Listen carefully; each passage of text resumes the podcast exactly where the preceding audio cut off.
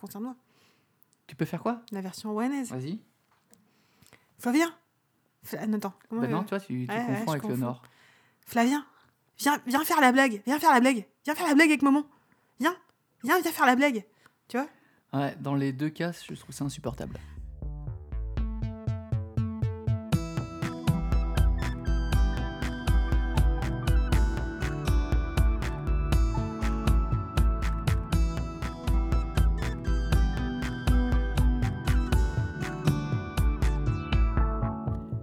L'histoire d'un homme qui a enregistré un podcast et qui a effacé la rubrique petit déjeuner Bah bravo. une fois que le podcast était fini d'enregistrer. Du coup, comment on peut appeler ça Ce qu'on est en train de faire? Eh bien, c'est un petit déjeuner, tu sais, un peu speed, que tu enregistres après coup sur un seul micro. C'est euh, c'est le petit déjeuner que tu prends quand tu travailles à midi. Et que Ouais. tu dis, je vais quand même prendre un petit déjeuner. euh, Avant de manger Voilà. Ah, D'accord. On va l'appeler, c'est la rubrique café. Si tu veux. Voilà. Café. Donc, comment ça va, Géraldine Café gourmand. Euh, Ça va pas, le confinement me fait chier. Voilà, Voilà. c'était ça à peu près ce que tu disais. Bah oui, j'en ai marre, j'en ai Voilà. marre, mais comme plein de gens, je pense. Après, on disait qu'on allait parler de musique. Euh, Bah, je sais même plus ce qu'on non, je disait. moi. présentais pas en fait. Mais non, en plus, non. Donc, c'était euh, pas très intéressant. Si, parce qu'on parlait, souviens-toi, on a parlé du, de notre vétérinaire.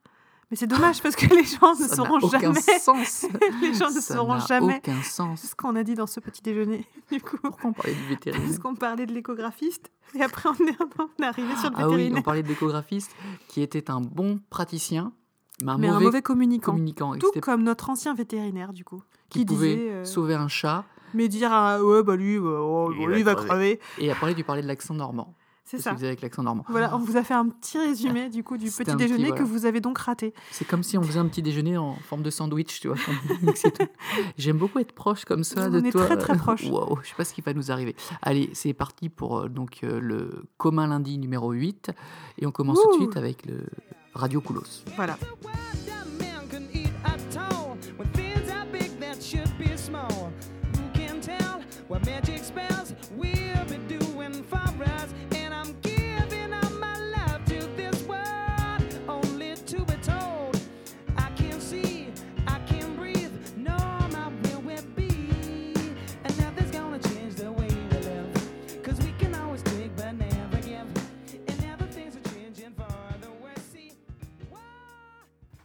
Alors Géraldine, Oui. De qui vas-tu nous parler? Tu permets que je t'appelle Géraldine? Eh bien oui, ça tombe bien, c'est mon prénom. C'est génial.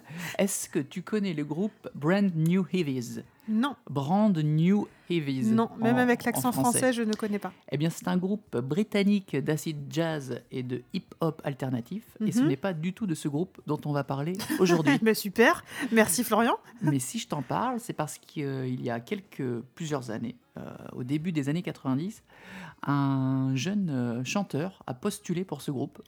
Mhm. Et ce groupe lui a dit non. D'accord. Grand mal lui, a- lui en a pris, puisque... Mais il ne s'appelait pas Jason Kay, ce chanteur Mais dis donc, Eh. on n'aurait pas déjà fait cette intro quelques secondes plus tôt et on l'aurait foiré. Euh, oui, c'était justement Jason Kay. Je suis heureux de te l'apprendre une deuxième fois.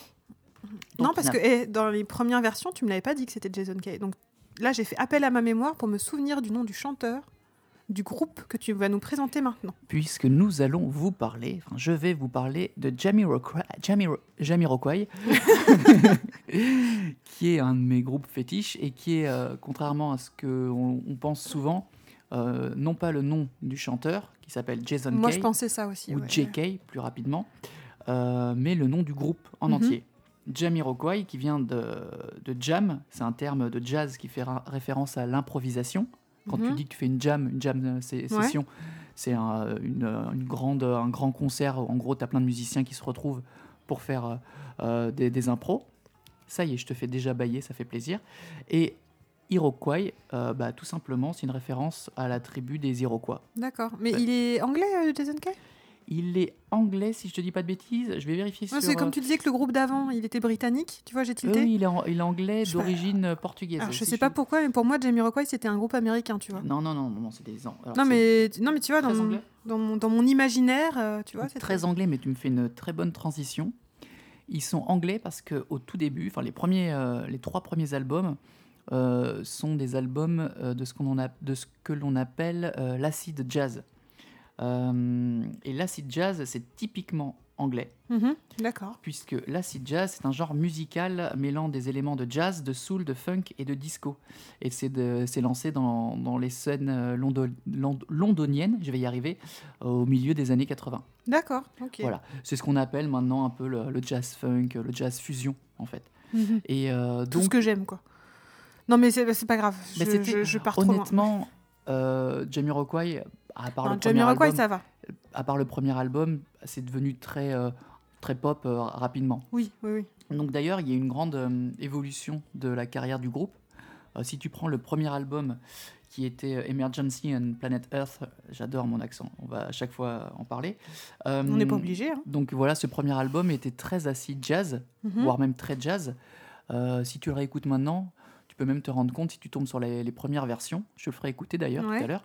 Euh, c'est encore un peu brut de décoffrage. Même le, le son de la voix de, de Jason Kay est un peu étouffé. Je pense, je pense qu'il était sur un, un micro, euh, un micro de scène qui s'appelle le SM58, celui que j'ai, que beaucoup de gens ont, qui, Mhm. qui- qui est très utilisé mais qui donne une voix un peu, un peu étouffée. D'accord. Et euh, d'ailleurs, si tu l'écoutes donc maintenant, ce, ce- ce CD, il faut l'augmenter un peu parce que le, le son est un peu plus bas, que c'était pas encore très très bien euh, mixé. D'accord. Ok. Euh, donc déjà, ça a été un bon succès à l'époque, ce, ce premier album, suivi euh, en 94, donc ça c'était 93.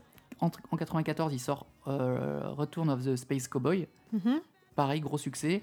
Et la, la consécration, c'est en 96, euh, Traveling Without Moving, qu'il a vraiment fait connaître du grand public avec, euh, avec des titres et des clips, surtout comme euh, Virtual Insanity. Ah oui. Insanity, C'est le fameux clip où euh, c'est il danse euh, Dans la pièce dans l'espèce de pièce qui Mm. bouge avec les meubles.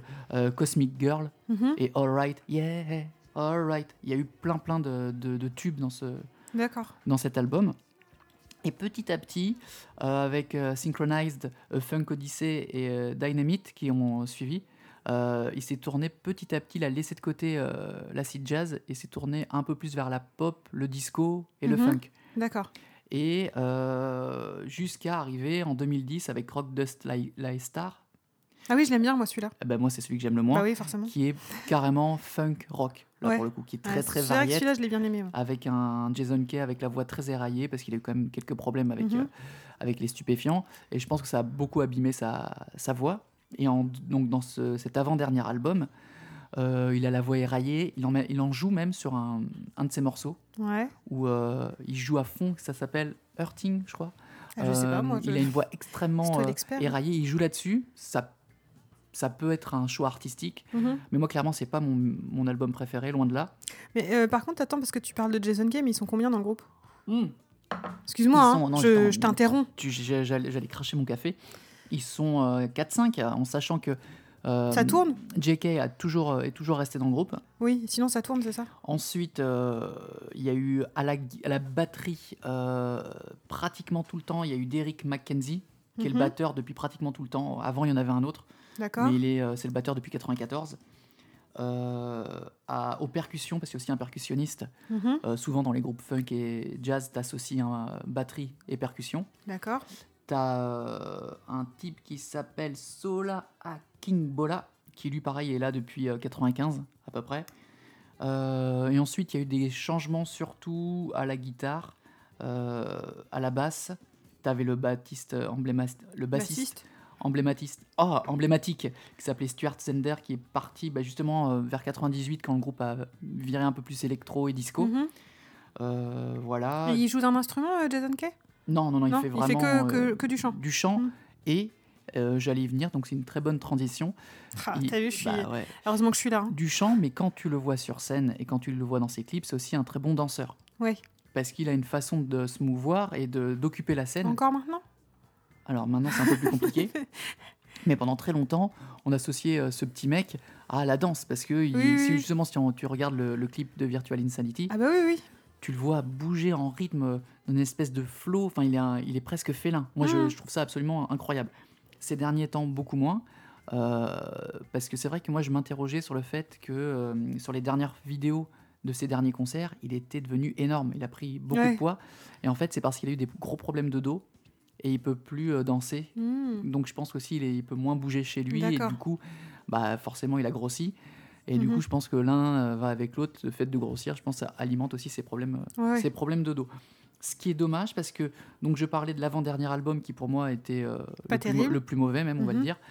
Euh, a suivi en 2017 le dernier album Automaton qui est Ah un oui. album alors moi je trouve ça vraiment Oui, intéressant. il est pas mal celui-là quand même. Ben, parce qu'il a réussi à, gar- à retrouver un peu l'esprit de Jamiroquai Mhm. qu'il avait euh, un peu perdu avec le précédent, selon moi, hein, bien sûr, tout en incorporant de nouvelles choses. Non, il et est un bien côté. On l'a électro. On l'a beaucoup Oui, écouté on a celui-là. beaucoup écouté, Mm. euh, avec un côté électro très assumé, mais finalement en revenant un peu aux sources de ce qu'il était, en Mhm. récupérant sa voix. Il a vraiment re- retrouvé un peu sa voix. Et moi, je trouve que c'est vraiment un très très bon album et un- une très bonne surprise. Il y a une chanson, de... bah, Automa- c'est Automaton, notre chanson, il celle qu'on adore. Automaton, ouais, ouais. Il y en a beaucoup hein, que j'adore, il est vraiment Oui, très, mais celle-là, c'est celle qu'on qu'on aime. Enfin, moi, c'est- je crois que c'est celle que je préfère. Mais moi, je le trouve très Tu vas la mettre dans le podcast, Ouais, je le trouve très bon cet, euh, cet album parce que il permet à la fois euh, de retrouver un peu du Jamiroquai euh, qu'on connaissait Ouais. ou plutôt Que toi, tu aimais, quoi. Ouais, celui que, qui était au allez, quat- troisième, quatrième album où il a commencé un peu à virer sur certains morceaux électro. Mhm. Donc là, c'est définitivement très électro, électro-funk. Mhm. Il a des morceaux qui sont à la fois très accessibles et d'autres qui sont beaucoup plus euh, complexes. Mhm. Euh, et je trouve que c'est une, un- une très bonne alchimie, euh, que finalement il arrive à faire un projet à qui, qui se tient et qui est vraiment, euh, vraiment super sympa. Donc euh, voilà, Jamiroquai, c'est un groupe qui naît au début des années 90, euh, comme je disais, qui a évolué au, au fil des années, en passant Ouais, ils, sont vraiment- toujours, ils sont toujours là, quand même. Ouais, ouais. Enfin, tu vois, c'est bien. Alors, il a Ils sont pas très... ils ont perdu leur superbe parce que c'était vraiment très connu et ça marchait très bien pendant toutes les années 90. Ah, tu penses que maintenant... euh, Euh, à partir de euh, les trois, premières trois premiers albums se sont très bien vendus. mhm. Euh, après, ça a commencé, c'est à- à Dynamite, Dynamite, Dynamite qui a, que ça- en 2005 où là les ventes n'ont pas suivi. Ah ouais. Et ensuite, il s'est froissé, enfin il est parti de son, Son label de son label Sony pour justement faire Rock, de, Rock the Sly Star. Ouais. Et euh, là, ça n'a pas très bien marché. Euh, J'ai pas les ventes d'Automaton. J'espère que ça a un peu mieux marché. On n'avait pas vu un concert aussi euh, Oui, il avait fait un super concert. Je sais plus, on était tombé dessus euh, sur, à la télé, je sais plus quoi, c'était vachement bien. Il avait fait un concert euh, totalement C'était en Italie, visible. oui, en Italie, dans Italie, un ouais. espèce de colisée. Ouais, ça me dit quelque chose. Parce que je me souviens, on était tombé dessus, on est resté bloqué dessus. Parce que parce c'était vachement bien. génial, C'était gratuit, c'était en haute définition sur Ouais. YouTube. Et c'était de, Ouais, de très bonne facture. bien. Mm. Mais euh, Je sais plus, c'était l'année dernière, non Un truc comme ça peut-être il y a deux ans hein, déjà. Il y a deux ans. ah. Et c'était déjà les chansons d'Automaton euh, d'Automaton et euh, quelques-uns de ses, ses gros tubes. Mhm. Et bien sûr, en live, ça prend encore plus d'ampleur. Alors, Maintenant, Tu l'as jamais vu, toi, en live? je devais aller le voir. Ah. Et finalement, j'ai annulé parce que. Tu veux que je raconte euh? Je sais pas. Bah, Je vais aller Là, le voir. là, avec- tu donnes un méga suspense. Mais non, mais- En plus, a- Parce que les auditeurs ils se disent, mince, pourquoi il a Mais non, annulé mais les auditeurs, ils vont juste se dire Ah ouais, il est vraiment chelou. En fait, je vais aller le voir avec les membres euh, de mon groupe de funk à l'époque. Donc Ouais. euh, Faisal, Thomas, tout ça. Ouais. Donc on s'était motivé. Ouais, on va le voir. C'était à Paris, à Paris Bercy. On était, encore... on était déjà ensemble, non? Ouais, je crois qu'on était D'accord, je un souviens peu plus, avant. écoute. Enfin bref. Et quelques jours avant, en fait, j'ai revendu mon billet. Parce que je me Ah suis ouais. mis la pression tout seul en me disant oh non, les, les concerts, j'aime pas, va y avoir trop de monde. Euh, je vais faire une crise d'angoisse. Et Mais t'étais voilà. placé ou t'étais dans la fosse? Je crois qu'on était dans la fosse. Ouais, J'avoue, la fosse, c'est pas. Moi, j'ai, moi, j'ai horreur En de la fosse. euh, Après, je, euh, je je, suis pas reconnais. fan des, grands, des grandes, euh, grandes scènes. Mm. Je préfère les concerts. Après, hein, petits non, mais là, pour le coup, moi, je te jette pas la pierre parce que j'ai fait. J'ai fait Coldplay à Bercy en fosse et avec mon frère on s'est dit plus jamais. Mm. Mais genre vraiment plus jamais. Mais toi, Enfin, Col- Coldplay de base, Oui, j'aurais mais Coldplay de base, plus jamais. De toute façon, maintenant, c'est vraiment devenu de la daube. Enfin, c'est un autre débat. Mais ouais, la fausse, euh, non, plus jamais. Quoi. Bah voilà, toi, ça Après, il y a des gens euh, comme euh, bah, ma, ma, ma copine Laura, qui, pour elle, euh, la fausse, c'est là où tu vis le concert, tu vois. bah, Elle, elle, elle, c'est ce qu'elle je pense. peux comprendre. Je Surtout comprends que aussi, mais. si tu veux être proche du, du chanteur, de- des musiciens, si tu veux vivre l'expérience, surtout un truc qui bouge comme Jamiroquai. Et Oui. euh, mes, mes, mes potes Zikos qui, qui y avaient été m'avaient Ah, parce qu'ils y sont allés. ouais, ils m'avaient dit que c'était énorme, c'était euh, Mm. oufissime euh, au niveau Ah, c'est de, dommage quand même. de l'ambiance, du son. En fait, t'aurais dû prendre une place euh, placée, quoi. Ouais, mais j'aurais été loin de mes potes. Mais Oui, mais je bon. regrette, en même temps je regrette parce que je, je sais qu'avec avec eux ça, ça l'aurait fait. T'aurais Puis- protégé. Ouais. non, mais c'est vrai que voilà, je suis un petit peu, un petit peu pas claustro, mais quand il y a beaucoup de monde, je me sens Mais pas. C'est agoraphobe un peu. Ouais, c'est un peu ça. Et puis, euh, Bon, après, je peux comprendre. hein. voilà. Mais quand euh, je me souviens, euh, Coldplay, quand, quand on était euh, dans la fosse, quand ils sont arrivés, il y a eu un mouvement de foule où on, on, a, on a été rabattu vers l'avant de la scène. Et j'avoue, en fait, c'était. Moi, j'avais jamais été en fosse avant. Et je m'étais dit, waouh, c'est quoi ce bazar quoi. bah, c'est impressionnant. Et puis, tu te dis que tu n'es rien, que- en fait. tu Ouais, peux voilà. te faire écraser. tu- Puis après, t'es collé. Enfin, ouais, moi, je suis pas, je suis pas C'est vrai que moi, moi, je préfère largement euh, les concerts quand tu es en mode un peu intimiste, dans une petite salle, assis, ou alors où tu peux avoir une mini fosse Oui, mais non, un mais truc voilà. petit, toi. Ouais. Mais bon, voilà. Mais de base, moi, je j'aime bien écouter de la musique tranquille chez moi, en fait, plutôt que d'aller en concert. Voilà. euh, fin de la digression. Bah, je pense que j'ai dit un peu. Digression. Digression. Ouais, je pense que j'ai encore du mal avec la langue française, mais ça va. Euh, mais moins qu'avec la langue anglaise. Euh, voilà, Jamiroquai, c'est vraiment des groupes que j'aime Et le, tu sais s'ils préparent un autre album Non, tu sais pas. Je sais Non, pas. je crois pas. pour l'instant. 2017, Euh, tu vois, 2020, ça fait trois ans. non, bon. c'est un peu, un peu compliqué. Ouais, mais euh, entre euh, le dernier et l'avant-dernier, c'était passé 7 ans. Ah ouais, quand même. Il aime bien. il y a au moins 4 ans entre chaque album. À part les tout premiers, il y a au moins Mhm. 4-5 ans. Il aime bien les, préparer, prendre son temps. Mhm. Et en même temps, quand tu vois ce que ça donne, euh, surtout Oui, avec non, le dernier, ça, ça valait le, le coup. Et c'est tout à son honneur. Euh, C'est tout à son honneur. Euh, voilà, voilà à peu près ce que j'avais à dire sur Jamiroquai. C'est clairement pas le petit groupe que je vous fais découvrir là. C'est Ah bah euh, ça change, c'est c'est bien. plutôt un gros truc, Euh, mais ça sera pas mal pour nous accompagner durant ce podcast. Oui.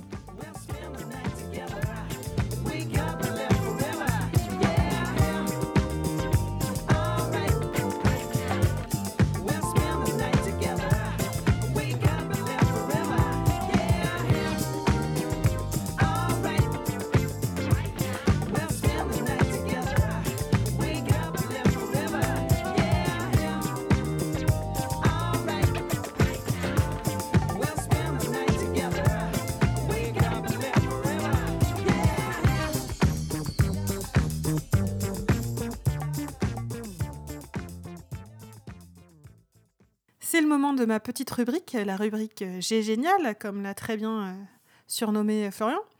Euh, pour cette rubrique, euh, on ne change pas une équipe qui gagne. La semaine dernière, je vous parlais de La Roche-Guyon, un petit village euh, du Val d'Oise où il y avait plein de choses à voir et plein de, choses- plein de choses à visiter. Là, on reste dans le Val d'Oise et je vais vous présenter un autre village où pareil, qui est Mais quel est-il? Où il y a plein de promenades à faire dans ce village et il y a surtout plein d'endroits à visiter dans ce village. On peut vraiment y passer euh, une journée de visite complète. Et ce village s'appelle Auvers-sur-Oise. Oh, oh. Mhm.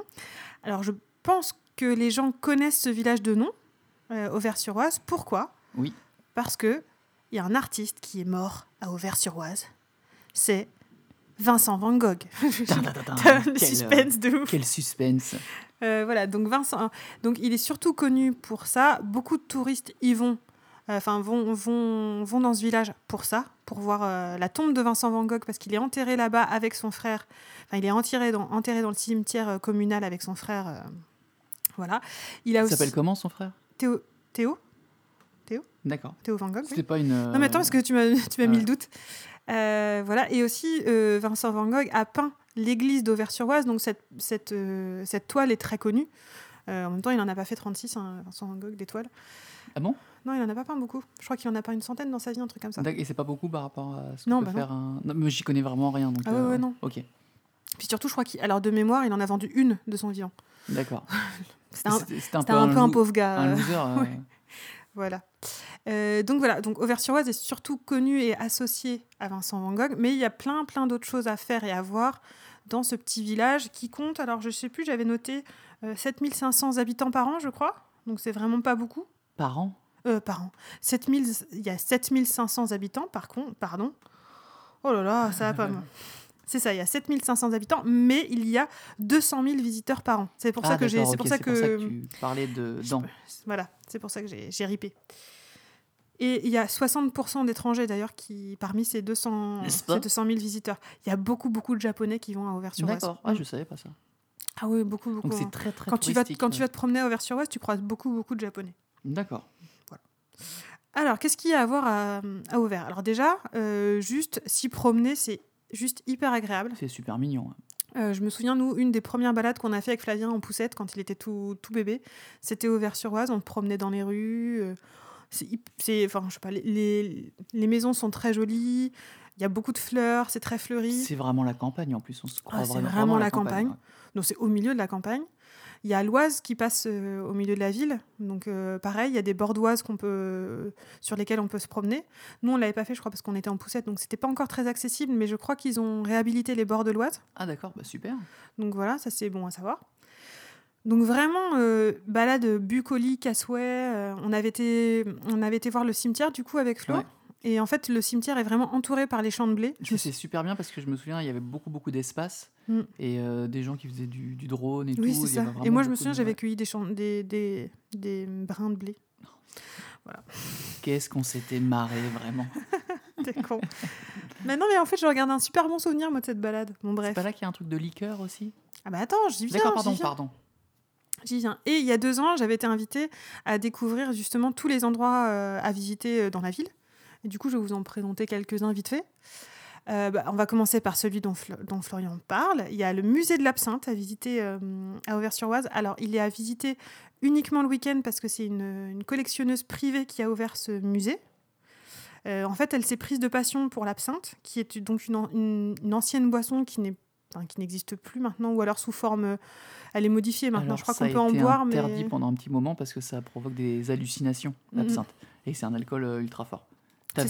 Pas mal de. hum, Je, je sais pas si c'est Verlaine ou Baudelaire qui se cartonnait à l'absinthe parce que ça. ça, peu Toulouse-Lautrec aussi. Ouais. Ouais. Et bah, du coup, c'était un alcool vraiment en vogue au 19e siècle.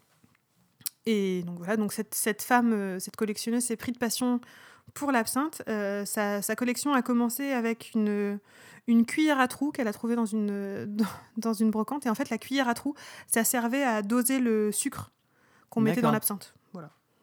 Et donc, c'est un tout petit musée qui est ouvert donc que le week-end, qui est très chaleureux, où il y a plein de- d'affiches d'époque, donc d'affiches du 19e siècle, l'affiche euh, qui représente l'absinthe. Il y a plein de, de, bah, de, de cuillères, d'ustensiles qui servaient à servir ou à faire de l'absinthe. Super. Il y a une sorte de petit bar aussi qui est reconstitué, euh, voilà, plein d'affiches, plein de tableaux qui évoquent euh, la vie de café du 19e et donc l'importance de l'absinthe à l'époque. Et euh, ils en vendent ou pas à la fin? Non, c'est vraiment sur Non, les. par contre, à la fin, tu peux en déguster. Ah. Eh, as vi- le droit à attends, une mais ça petite vient- dégustation. Mais elle vient d'où? Il vient d'où le stock? Bah, J'en sais rien, moi, la Non, dame. mais elle, elle en a, du coup. Oui, bah du coup, elle en a. Mais maintenant, ça, ça existe, mais sous une. Oui, Je- mais ça a été super de- contrôlé. De mes... Non, mais il me semble qu'en fait, maintenant, l'absinthe qu'on trouve maintenant, ils ont enlevé justement la substance euh, hallucinogène. D'accord. En fait, ils ont gardé le. Aucun intérêt. Bon, voilà. Enfin bref, c'est un petit musée vraiment très mignon, euh, vraiment très sympa à faire. Ensuite, qu'est-ce qu'il y a à voir Qu'est-ce qui- qu'est-ce qu'il y a à voir Dis-nous, parce que là, je pense Comment, déjà, comment je parle t'en as beaucoup bu d'absinthe. Euh, Il y a deux musées, moi, enfin, que j'ai pas, c'est pas, ceux que je, re- que que tu je- recommandes que je recommanderais en premier, mais quand même, il faut les quand même dire qu'ils sont là. Il y a le musée d'Aubigny, euh, qui est installé dans un manoir du, 10 du XVIIe siècle, par contre. Pardon. Oh, mais pourquoi Mais par tu vas y arriver, tu vas y arriver. Je me fatigue. Mais c'est pas grave. Et donc, c'est un musée qui est dédié à la compréhension des mouvements pré-impressionnistes. D'accord. Voilà, parce que donc Monsieur d'Aubigny était un pré-impressionniste. Alors, les impressionnistes, c'est Monet. C'est ça. Monet, voilà. Bah, Van Gogh en fait un C'est peu ceux partie qui, aussi. quand tu regardes de près, c'est un peu flou, c'est ça? C'est ça. En fait, les impressionnistes, ils voulaient peindre le mouvement. D'accord. Et pré-impressionnistes, c'est les gens qui ont eu le début de C'est cette un idée peu les, précu- les précurseurs. sans quoi. vraiment arriver à mettre C'est ça. euh, ça. en forme. Mm. D'accord. Euh, donc le musée d'Aubigny, il est sympa à voir. hein, il- Et Van Gogh, il était dans quel style? Il était impressionniste? Plutôt impressionniste, D'accord. ouais. Mm. Voilà. Et parallèlement au musée d'Aubigny, il y a la, il y a la maison atelier de d'Aubigny, où là on retrouve donc euh, son, bah, son atelier en fait. Donc, euh, et, c'est- c'est- et sa maison a été décorée et peinte par lui-même, par Daubigny, et aussi, mais aussi par d'autres artistes, Corot, Daumier, par exemple. Et du coup, c'est très, et son, sa maison atelier, je trouve qu'elle est plus, est plus intéressante que le musée, parce que c'est vraiment un lieu de vie, en fait. euh, D'accord. c'est le lieu de vie de l'artiste, en fait, c'est sympa. Voilà. Mais par contre, t'as pas plus aimé que ça euh? C'est parce que, par exemple, si je, si je, si je, si je retourne à Auvers, euh, Ouais. c'est pas le musée que je vais refaire en premier. C'est ceux dont je vais parler après. Ok. Donc le musée de l'absinthe, si, ça quand même, je le ferai bien. Euh, Après, euh, enfin, alors là, c'est pareil, je suis partagée. Il y a l'auberge Ravoux, Ravoux R-A-V-O-U-X, D'accord. qui est en fait l'auberge qui a hum, où a logé pour le pour ses derniers jours Van Gogh en fait. Et donc on peut visiter, c'est un petit peu cher, enfin visiter. On peut aller voir, j'ai envie de dire parce que c'est C'est vraiment un peu, cher ce que, un peu cher pour ce que c'est. On peut aller voir la, la chambre où il est mort, en fait. D'accord. Et c'est payant, ça Où il a agonisé. Ouais, je sais plus combien Ah, c'est c'est. super. Alors là, là, il est mort. euh, C'est ça. En plus, on peut pas prendre de Mm. photos dans sa chambre. D'accord. Mais après, c'est un lieu de mémoire. Oui, tu vois, si c'est. complètement euh, fan et passionné de Van Gogh. euh, Oui, voilà, tu, vas- tu vois le- la chambre où il est mort. Ouais. Bon, voilà. Après, Mm. tu as, un petit, euh, t'as un petit truc audiovisuel qui t'explique un peu euh, ces derniers jours, justement, au Vers-sur-Oise, tout ça, parce que c'est vraiment ces derniers jours là-bas. Mais qu'est-ce il- qu'il y a d'intéressant à savoir ça, en fait euh? Bah, parce qu'il a, quand même... non, il a quand même vécu un petit moment à Auvers-sur-Oise. artistiquement parlant, euh, Non, moi, je dirais artistiquement, dans la- l'auberge. rien fait à ce moment-là. Dans l'auberge Ravoux, non, il y a, artistiquement, il n'y a rien de spécial à voir. Après, c'est vraiment un lieu empreint de quelque chose, tu vois. c'est- ok. Je sais pas comment t'expliquer, mais. Oui, c'est euh, plus par rapport au personnage que par rapport à Voilà. son œuvre. Et après, dans cette auberge aussi, on peut toujours manger. Quand même, juste pour, pour savoir, c'est vrai, c'est toujours un Mhm. restaurant. Et euh, un restaurant euh, avec euh, le décor euh, 19e siècle qui est resté. Donc c'est très joli, c'est vraiment sympa comme auberge. Après, oui, aller voir la chambre où il est mort, bon, après, c'est voilà, c'est un choix. On tu y te va. Ou... du, du tarif Alors, je sais plus si c'était 6 ou 9 euros. Ouais. C'est un truc comme ça. Mais C'est quoi ça L'auberge? l'auberge Ravoux, maison, maison de Van Gogh. D'accord. Mais pff, on l'a fait quand même, tu vois, c'était. Bon, voilà. On, est, enfin, on était quand même content de le faire, quoi. Oui, Après, oui. pour les gens qui sont fans de Van Gogh, oui, il faut aller le faire. Mais là, en l'occurrence, c'était une fois de plus gratuit en tant qu'influenceuse. euh, Oui, mais je l'avais fait, l'avais fait précédemment avec ma maman. D'accord. Donc, euh, je- c'est pour ça que je sais le tarif. Ok. Voilà. Ensuite, qu'est-ce qu'il y a à voir? À euh, Auvers-sur-Oise Plein de choses. Je sais pas si c'est très clair ce que je raconte. Bah, si, pour l'instant, tu utilises des mots, des, des, des phrases. Alors, il y a le- Qui arrive. Il y a le château d'Auvers-sur-Oise qui est à visiter. Mais alors, par contre, juste, je fais une parenthèse. Mm. Pourquoi tout se concentre à Auvers-sur-Oise? C'est une petite ville et j'ai l'impression qu'il y a énormément de culture. Parce qu'il y a énormément d'artistes qui sont venus à Auvers-sur-Oise. On et- sait pourquoi? Et je pense que c'est sa, sa position au milieu des champs. euh, D'accord. Alors là, oui, je t'avoue, je je- j'en Non, sais c'est pas c'est vraiment marrant qu'en plus. fait, il y ait cette euh, concentration de- d'artistes et de culture qui soit regroupée dans ce petit village, alors qu'il y a plein de choses autour. Ouais, mais tu vois, il y a l'Oise, il y a les belles maisons, Oui, il y a les champs. C'est vrai que c'est un, un Et endroit- ça, ça a vraiment été une ville qui a été source Mhm. d'inspiration pour euh, plein de grands artistes. Ah ouais, Mais c'est fou en fait hein, de se dire Mm. qu'ils se sont tous retrouvés euh, là-bas. Bah oui, oui. Euh, et du coup, il y a beaucoup d'impressionnistes qui se sont retrouvés là-bas Mhm. aussi. Donc le château d'Auvers-sur-Oise a été complètement... euh, bon, en fait, c'est un château, c'est un château lambda, j'ai envie de dire. Et en fait, dans ce château, ils ont fait un parcours audiovisuel. Euh, il y a deux ans, je crois. Et- Ouais. Ils ont refait le parcours audiovisuel et immersif.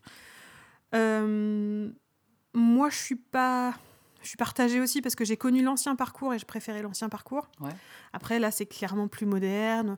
Et en fait, ça raconte l'histoire de l'impressionnisme. D'accord. Bon, après, c'est très intéressant, du coup, quand même. Parce que ce parcours raconte vraiment, euh, les dé- du début à la fin, l'aventure impressionniste. Voilà. D'accord.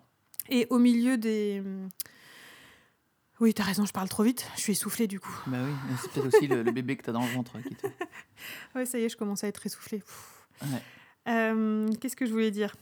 Donc ce parcours euh, retrace l'impressionnisme. Voilà, et au milieu du parcours, il y a des tableaux qui sont présentés qui appartiennent au département. D'accord. Voilà, donc... euh, mais bon, mais bon, c'est intéressant. Après, pareil, la visite est un petit peu chère, je crois que c'est 15 euros.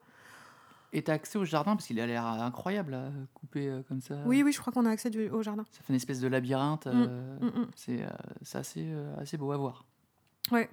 Après, voilà, c'est une balade euh, entre virtuel et réel au milieu de l'impressionnisme. C'est intéressant euh, pour qui veut découvrir euh, vraiment ce que c'est l'impressionnisme. Voilà, moi je trouve ça un petit peu cher pour ce que c'est, mais je t'ai dit 15 euros. je crois. 15 euros, Mm. d'accord. Après, voilà, c'est bien, fait- c'est bien fait. Ok. Euh, ensuite, c'est vrai qu'il fallait que j'avais ouais, dit qu'il fallait que j'arrête de dire. quelques, quelques, quelques efforts sur les hum et sur les voilà.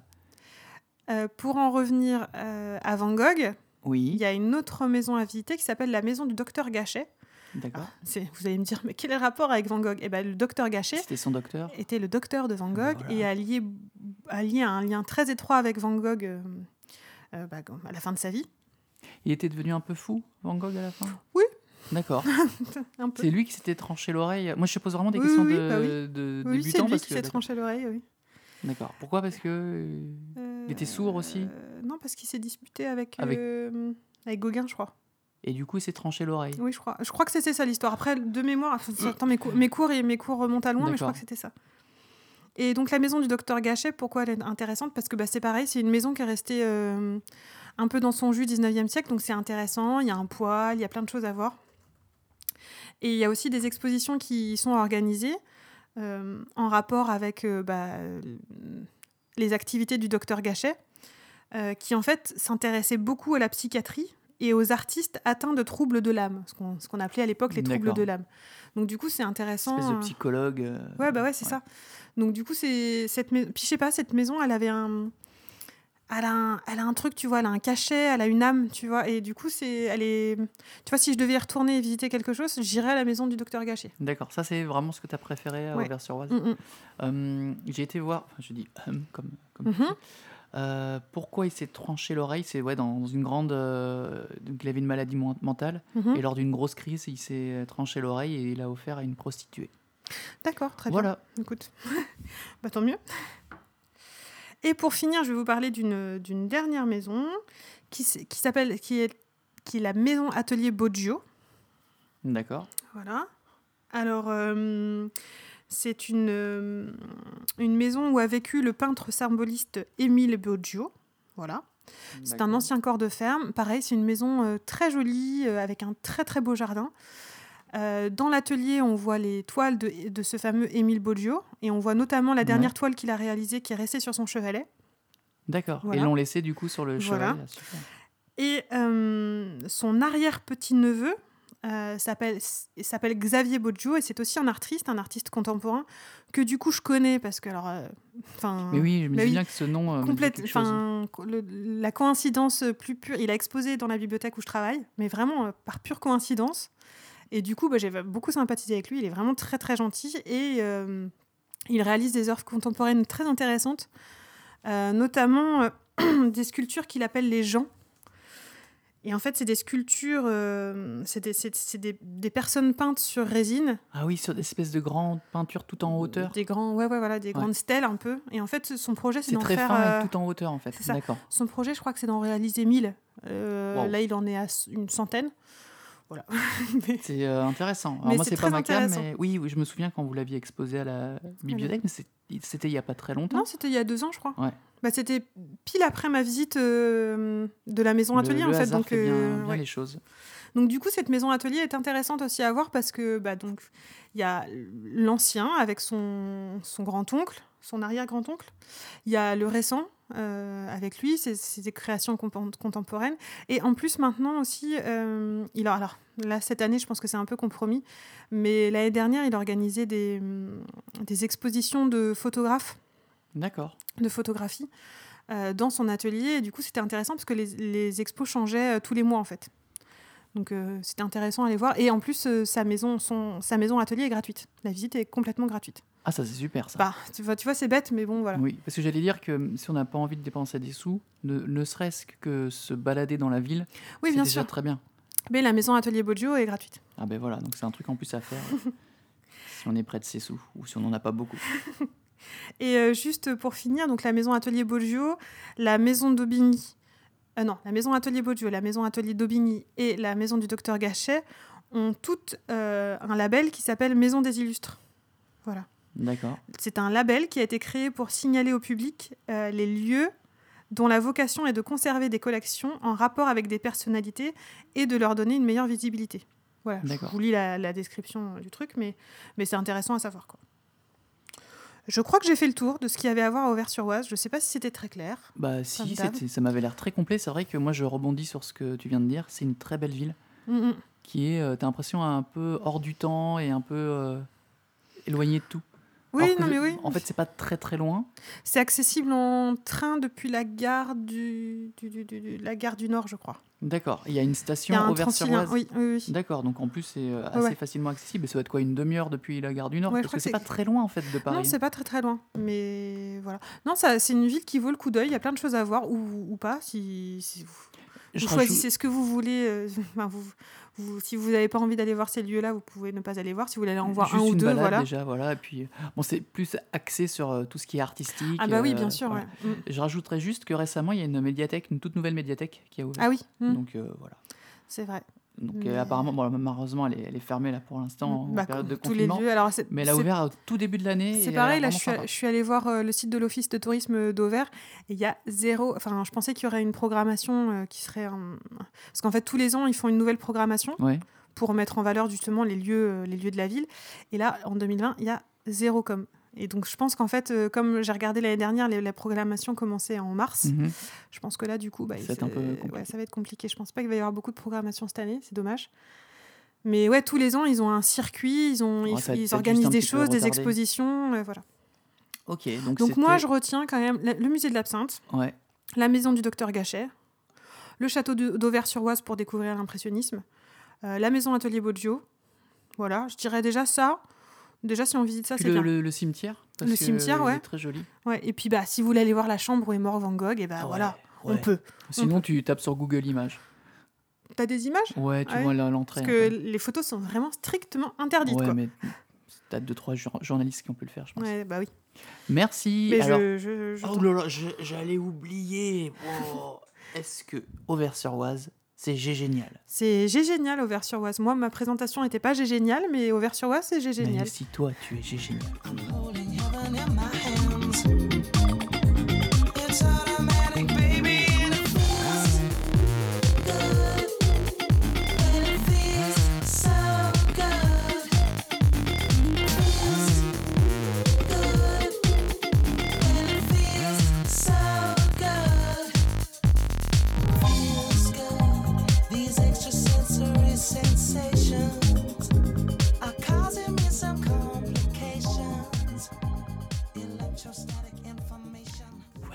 La rubrique parenthèse. Oui. Aujourd'hui, dans la rubrique parenthèse, nous allons parler ben, à nouveau euh, de quelque chose qui gravite autour des enfants. C'est la lecture. Oui. Et Parce- notre métier, du coup, dis donc. Ah ben oui, vrai attends, truc de ouf. directement lié au fait que nous sommes tous les deux bibliothécaires et que du coup on a la chance bah, d'être euh, au milieu de plein de livres. Alors on n'est pas bibliothécaire jeunesse de Non. formation. On a été amené quand même plus ou moins à parfois faire des petits crochets dans le secteur jeunesse. Bah, moi, par exemple, je fais l'heure du compte. Voilà. Je- voilà. Moi j'ai fait pas mal aussi d'animation avec Mm. les enfants. On a notre spectacle pour les, pour les enfants qu'on a fait souvent dans des médiathèques. Oui, c'est vrai. Euh, voilà, par la force des choses, on s'est un petit peu, on a mis une, une patte dans le, Mm, mm. dans le monde de la Et moi, jeunesse. clairement, depuis que Flavien est né, euh, je, je regarde encore. Déjà que j'aimais beaucoup les albums jeunesse avant, mais alors là, encore plus. Ouais. Et du coup, des fois, je fais à ma collègue jeunesse, je fais Tiens, regarde, j'ai trouvé ça et ça que tu pourrais passer en commande. Je lui donne une liste de trucs à passer en commande à chaque fois, parce que genre, chaque fois que je vais en librairie, je repère plein de livres. Je peux, on peut pas tout acheter, mais. Non, non, mais c'est c'est là que tu te rends compte du travail monstrueux que font les, euh, les collègues en jeunesse Ah oui, oui. qui, euh, moi, les, moi, je pense notamment à, à Ambre ou à Karine, qui ont une culture incroyable Ah, euh, clair. Mm. en, en jeunesse, euh, qui sortent toujours des livres. Et c'est marrant ce que tu dis par, par rapport au, au fait que toi, tu étais toujours intéressé aux albums jeunesse. Mhm. Avant d'être papa, moi, je considérais ça vraiment. euh, j'ai un peu honte de le dire, mais comme de la sous. euh, C'est vrai, ah la oui, sous-littérature. Pour moi, je me disais, Ah ouais. Euh, les artistes jeunesse, c'est des mecs qui ont Ah pas oui, c'est vrai, c'est vrai que souvent, il disait Mais regarde, ça s'est dessiné avec ses pieds, ça. ça, ça- moi aussi, je peux dessiner comme ça. Je voyais pas le côté pédagogique et je voyais pas le côté artistique. Et pour moi, Mm. c'était euh, t'es dessinateur jeunesse parce que t'as pas réussi à être euh, dessinateur adulte. Alors que pour moi, un album, un album réussi, pour moi, c'est comme, c'est comme une œuvre d'art, quoi. Ah mais clairement, moi je reviens complètement sur ouais. ce que j'ai dit parce que alors en fait à l'époque je pensais plus à certains trucs, par exemple le Max et Lily, tout ça que j'aime Ouais, toujours Après, il y a des trucs, voilà. Oui, t'as des trucs toujours pourris. Le monstre aux mille fesses.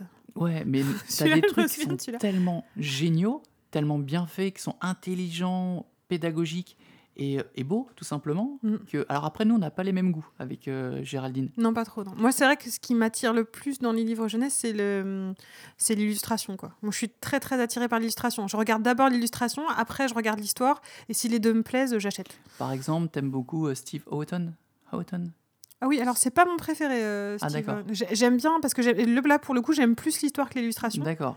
Parce qu'il a quand même un style euh, Il a un très style particulier. Partic- euh, non, c'est Chris Houghton. Chris Houghton, ouais, Mm. qui a fait, un peu perdu ouais, et Georges. voilà, et puis deux trois autres. Oui, et un deux, peu perdu, c'est l'histoire d'un petit, Une petite chouette qui a perdu chouette maman. qui a perdu sa maman, qui est tombée, et puis il y a un, il y a un petit Un écureuil, écureuil. qui le retrouve et qui lui dit bah, c'est, tel animal ta maman Non, non. Et puis à chaque fois, il lui présente un animal différent. C'est génial parce que du coup, je trouve qu'il y a une, peut-être une plus grande liberté aussi, des fois, dans le, dans le style des Mhm. artistes jeunesse qui se permettent des choses incroyables. Ouais. Et euh, du coup, on tombe des fois sur des choses, mais euh, incroyables. Ah, tu vois, moi, mes illustrateurs préférés, ça c'est Benji Davis, qui est un anglais. Il a fait quoi, lui? Euh, L'enfant et la baleine. Ah, d'accord, oui, oui. Tu vois, il y a le Gris Titi aussi. Mm. Il y a hum, bah, le, le 10 ours tu m'aimes, 10 10 les séries 10 ours tu m'aimes, 10 ours tu sors. Euh, et l'autre, il y en a un troisième, mais je me souviens plus son nom. Benji Davis, si vous, si vous voulez aller voir son compte Instagram, enfin, c'est juste euh, magnifique. Mais Voilà. c'est marrant parce que t'aimes bien toujours les trucs qui ont un petit côté inquiétant quand même. Il y a. Bah, non, Benji ouais. Davis, pas trop. Ah, je sais pas, dans. Euh... Ah Dis bon ours tu m'aimes, il a pas une gueule un peu bizarre Mais euh non, il est trop marrant, l'ours. C'est celui qui est avec le canard. Ah oui, d'accord, oui, oui. oui. Bah non. Euh, après, en illustrateur, qui, qui j'aime bien J'aime beaucoup Lily la baleine. Ouais. Pareil, elle a un compte Instagram, si vous voulez aller voir Lily la baleine, j'aime beaucoup ce qu'elle fait. Bon voilà, c'est c'est ceux qui me viennent en tête en premier. Après, il y en a plein d'autres que j'aime. hein, mais... Et j'ai remarqué souvent, souvent, j'aime les illustrateurs euh, anglo-saxons. Mais de toute façon, tu as Je une. suis tout le temps... à- Mais en fait, mais à chaque fois que je vois, un, je vois un livre jeunesse, je vais « Ah tiens, il est super celui-là, il a l'air trop bien ». Je regarde et c'est marqué traduit de l'anglais ou traduit de l'américain. Mais je- de base, t'aimes bien tout ce qui est anglo-saxon. Mais non, mais je sais pas, ils ont une patte. Je crois qu'ils ont vraiment une patte pour les livres jeunesse. Enfin, les Ah ouais illustrateurs anglo-saxons, on je crois qu'ils ont un truc. illustrateurs français qui sont Bah, extraordinaires pour le coup, Lily la baleine, elle est française, tu vois. ouais. Mais je sais pas, il y a un truc chez les anglo-saxons, euh, même, même dans l'histoire, hein, il y a des trucs. euh, Mais tu vois, moi, je suis plus attiré. Alors, j'aime beaucoup, mais moi, je suis plus attiré par les trucs très simples, très genre. Lionel. Voilà. Et les trucs marrants. Je Et, je- déteste et moi, j'adore Lionel. Lionel. parce que justement, il y a un côté irrévérencieux. Si vous connaissez pas, allez voir hein, sur Lionel, internet donc, à quoi c'est ça une ressemble. série de petits livres avec un petit lion qui s'appelle Lionel. Qui Qui est débile. Il Mais non, il, est pas débile. il fait que des bêtises. Et moi, je trouve ça génial pour les enfants, pour leur montrer que, effectivement, euh, t'as un contexte qui est la règle, t'as pas le droit de faire ça, t'as pas le droit de faire ça, mais je pense que c'est aussi intéressant de leur expliquer que bah, t'as le droit des fois de faire des bêtises, t'as le droit de... Ouais. Enfin, il est possible de faire des bêtises, c'est pas grave. Et Lionel, il fait que des bêtises, des trucs qui Mhm. sont absurdes. Et cette, cette façon de gérer l'absurde et les trucs un peu fous, je trouve ça très bien amené, très bien, euh, très bien foutu. Et le, dé- Ouais. et le dessin, c'est qui est très euh, pas stylisé, mais très épuré, très simple. Pour très le simple. coup, moi, je préfère Petit Loup, tu vois. Enfin, tu vois, ah, mais petit loup, j'aime bien, chercher- euh, j'aime bien aussi. Par contre, j'aime, par exemple, j'aime pas Choupi, j'aime pas, je, dé- Ouais. je déteste Petit ours. Enfin, il y a plusieurs séries que je déteste. Petit ours brun, euh, no way. Choupi, j'aime pas. Flavien aime bien et moi j'aime pas. Simon Petit loup, je trouve que c'est le, le bon compromis parce Oui, qu'il mal. explique des choses, mais ça va. et Petit Loup, il y a beaucoup de choses pédagogiques. euh, Petit Ouais. Loup va chez le médecin. euh, Petit Oui, Loup, voilà, c'est ce qui est intéressant. Petit Loup, un petit frère, etc. Mm. Il y a Simon que finalement, je, je pense que je préfère le dessin animé. Moi on aussi, en je préfère le on en dessin reparlera animé. une autre Mm. fois. Et euh, je sais plus du tout ce que Mais je en voulais fait, dire. quelle était la trame? La quoi trame, tu en voulais fait, qu'on parle Bah, je voulais en qu'on premier? parle parce que justement, Parce qu'en fait, on parle, on on parle, parle mais là, c'est on parle on de- n'explique rien en fait. on- Mais non, mais euh, c'est une introduction. Ah oui, Euh, longue l'introduction. Lire des livres aux enfants, ah ben, bizarrement, c'est bien. c'est, euh, ça, ça, ça permet de les, les éveiller, de, le- de les concentrer aussi. Et on a commencé très très tôt. Je crois que les premiers livres que je lui ai vraiment lus, c'est les Balthazar. Les Balthazar, c'est des livres c'est des livres Montessori- Montessori. ouais. Mm. Balthazar, en fait, c'est très simple. C'est, très très simple, euh, ce qui mais oui, euh, mais c'est très mignon. Déjà, les illustrations sont très mignonnes. C'est très simple. Ça se lit euh, dès tout petit parce que bah il y, a- il y a aussi des choses, il y a des y a des choses à toucher dans les Balthazar Oui. souvent. Puis c'est très doux. euh, c'est très doux, Ça peut aider à mm. s'endormir aussi. Ouais. Mais Donc, je me ça. souviens, en fait, il faudrait peut-être que tu m'aides, mais je me souviens d'un livre qui était vraiment un livre pour les tout petits, qui était un livre en noir et blanc. Oui, c'est un livre. C'était un livre avec des mobiles en plus en noir et blanc. Ouais. Pour- ça, c'est pour vraiment pour les bébés qui voient pas encore les couleurs et pour leur montrer les contrastes en fait. Et ça, je trouvais ça génial. Après, Flavien, il l'a pas vraiment bien beaucoup regardé, Ouais, mais, on lui mettait de temps en temps C'est pas grave voit. parce Mm. qu'il il était intéressé par, quand même par les formes. Mm. Et je me souviens, alors je sais plus du tout vers quel âge, quand il a commencé à tourner les pages tout, tout seul, Ah ouais. je fais wow, ça y est. Et effectivement, de- depuis, il a toujours été fan des livres. C'est notre petit rituel du soir pour le, pour le- avant de le coucher. Euh, Ouais. lui, il est toujours, en- il réclame toujours des bouquins. Et là, pendant le confinement, il y a une journée, je me souviens, où j'ai lu pendant trois quarts d'heure. j'ai- On a fait, je sais pas combien de livres de la bibliothèque, trois quarts d'heure, j'ai lu avec lui. Et je me suis dit, ouais, trois quarts d'heure, quand même, c'est énorme. Mais moi, je trouve ça bien parce que du coup, je me dis, pendant le confinement, effectivement, on fait un peu plus de télé. Ah bah oui, il faut pas se mentir. hein. mais euh, on n'a pas de crise quand on se dit bon maintenant on coupe la télé maintenant on va faire un- on va lire quelques livres Mm. Ah non, il adore. ça, ça se passe Puis il adore les relire. euh, et je pense que c'est vraiment intéressant les- d'habituer les enfants dès le plus jeune âge à Mm. lire des bouquins parce que ça les calme, ça leur permet de développer leur imagination, voilà, de se concentrer. Et puis là, maintenant, je vois Flavien qui va avoir 3 ans, il commence à regarder tous les petits détails des images, en fait, et à voir d'autres choses, en fait, que, que l'histoire, que, la, que le gros de l'histoire. Il voit plein de petits détails et tout. Après, je, je l'aide aussi, des fois, je fais Ouais. Ah, t'as vu, il y a ça et tout. Et maintenant, puis du surtout, coup, il euh, regarde. il commence à Enfin, voilà, c'est faut quoi cette lettre? quoi. il commence à Oui. essayer de vouloir comprendre quelles sont les Mm. lettres mais euh, voilà donc pourquoi on- moi je voulais amener ce sujet? Parce que je trouve que bah, c'est euh, bien pour les enfants parce que du coup ça, ça leur donne ce côté euh, découverte apprentissage Mm. calme ça peut permettre de découvrir des trucs à la fois un peu artistiques comme ceux dont tu parlais mais aussi des trucs marrants des livres Oui. dire, il y a- Puis après, il y a aussi, quand ils sont tout petits, il y a tous les, tout ce qui est imagier, tu vois, qui leur Oui, permet voilà. de, bah, de mettre des mots sur ce qu'ils sur ce qu'ils voient. Sur les... puis après apprendre les couleurs des Mm. livres euh, qui sont aussi des, des documentaires Les livres que Flavien a beaucoup, beaucoup, beaucoup regardé quand il était un peu plus petit, il les regarde encore maintenant, c'est les livres sonores aussi, Oui. avec des puces. euh, vous savez, je sais pas si vous avez déjà vu des petites, il y a des petits des livres où il y a des petites puces sonores pour écouter les il extraits suffit d'appuyer des. dessus pour euh, Voilà. Et je me souviens, il a, il a, il a compris le principe. Il avait quoi, même pas un an? Ouais, pour la culture musicale, c'est génial. Ah mais c'était trop mignon de le voir avec ses tout petits doigts, même pas un an, appuyés dessus pour écouter les musiques. Et ce qui est génial, c'est que du coup, euh, par exemple, je prends l'exemple de. Il a un livre sur le rock. Euh, donc, Ah oui. euh, t'as Little Richards, Tutti Frutti, Ouais. et, du coup, je me dis, bah, viens, on va regarder la vidéo, À quoi ça ressemble en quoi ça vrai, ressemble en vrai sur YouTube.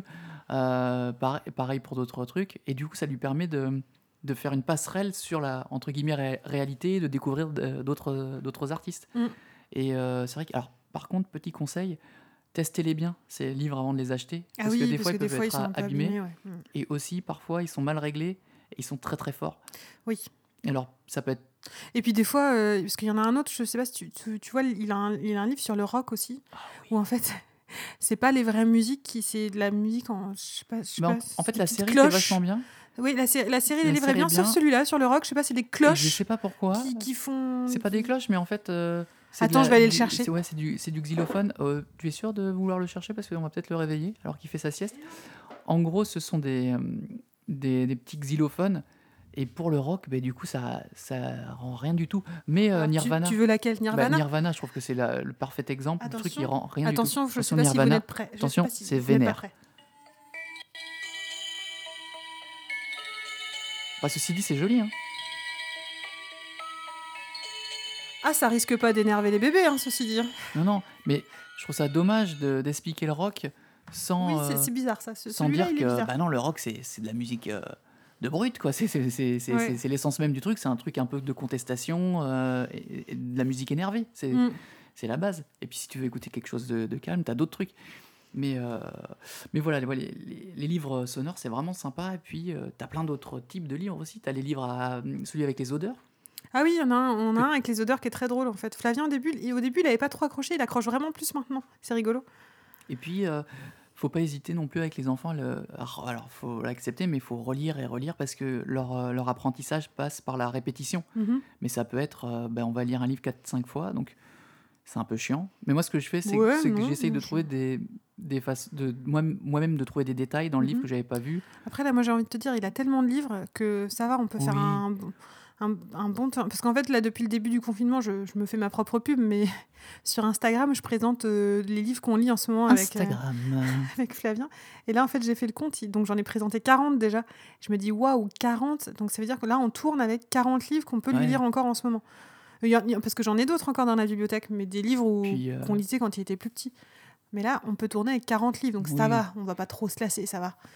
Puis un autre élément qui est ultra important, c'est que quand on lit, au contraire de quand on regarde la télé, il y a un vrai, il y a un vrai euh, lien Partage, qui se quoi. crée, un Bah vrai oui. partage. Mm. Euh, Puis on est vraiment concentré sur l'enfant, sur ce qu'on Oui, fait. même par rapport à nous, tu lâches ton téléphone pendant un petit Ouais, moment, voilà. t'es pas en train de faire autre chose. Euh, Il y a un exercice de lecture, euh, intellectuellement c'est intéressant. Mhm. Faire des voix, D'ailleurs, je me rends compte des fois quand je lis, et ça m'arrive de penser à autre chose, et je me rends compte qu'en fait, je, je continue de lire, mais tout en pensant à autre chose, et du coup, ma voix est pas, pas la bah même. oui, elle est pas, et du coup, c'est pas intéressant, quoi. Ouais, d'intention. ouais. Et justement, ouais, je trouve que c'est un exercice de concentration pour nous qui est super Mm. important. Et en même temps, lire un livre à mon enfant, donc sans a priori, euh, en, en faisant bah, ce que j'ai envie de faire. Tiens, aujourd'hui, je vais essayer de faire une petite voix, je vais essayer de, de prendre des intonations et tout. Ça m'aide beaucoup par rapport. Alors, j'ai pas eu l'occasion de le faire, Mais les premières fois où j'ai lu euh, des livres pour les enfants, Mhm. il y a, il y a de nombreuses années à, à la bibliothèque où, bah, quand on travaillait ensemble, Ah oui. j'avais une pression monstre. Ah et oui, je les lisais au d'un- fur et à mesure maintenant. ouais. d'un ton pas monocorde, mais j'osais pas trop me lâcher. Hmm. Maintenant, je sais, ça m'est arrivé deux, trois fois de faire des trucs pour les enfants.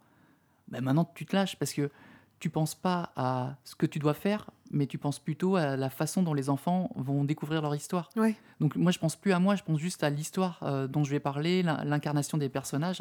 Et là, du coup, ça marche beaucoup mieux. Mhm. Parce que les enfants, dès que tu leur fais une grosse voix pour le loup ou un petit personnage avec une voix rigolote, bah, ils, ils ont une faculté à, à se laisser aller, à se laisser euh, transporter par l'histoire qui est, qui est géniale. Ouais. Oui, non, mais c'est vrai. tu me regardes Non, mais je- bah, parce que je t'écoute. Waouh, tu es peut-être un enfant. je suis peut-être en train de t'entraîner dans mon Non, histoire, t'écoute. Géraldine.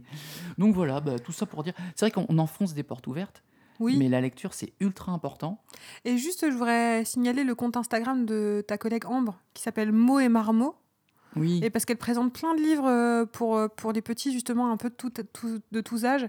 Et c'est hyper intéressant parce qu'elle donne des idées de lecture euh, mais là, sur le. régulièrement. euh, voilà. Si on va sur le, le compte YouTube ou Facebook de la médiathèque de Suresnes, Mhm. euh, elle fait pas mal de lectures, de, de Oui, super voilà, lectures non, de, de non, livres. mais voilà, c'est toujours intéressant d'aller piocher Mm. des idées chez les autres. Après, aussi, n'hésitez pas à faire un tour en librairie, à regarder les nouveautés. Moi, c'est ce que.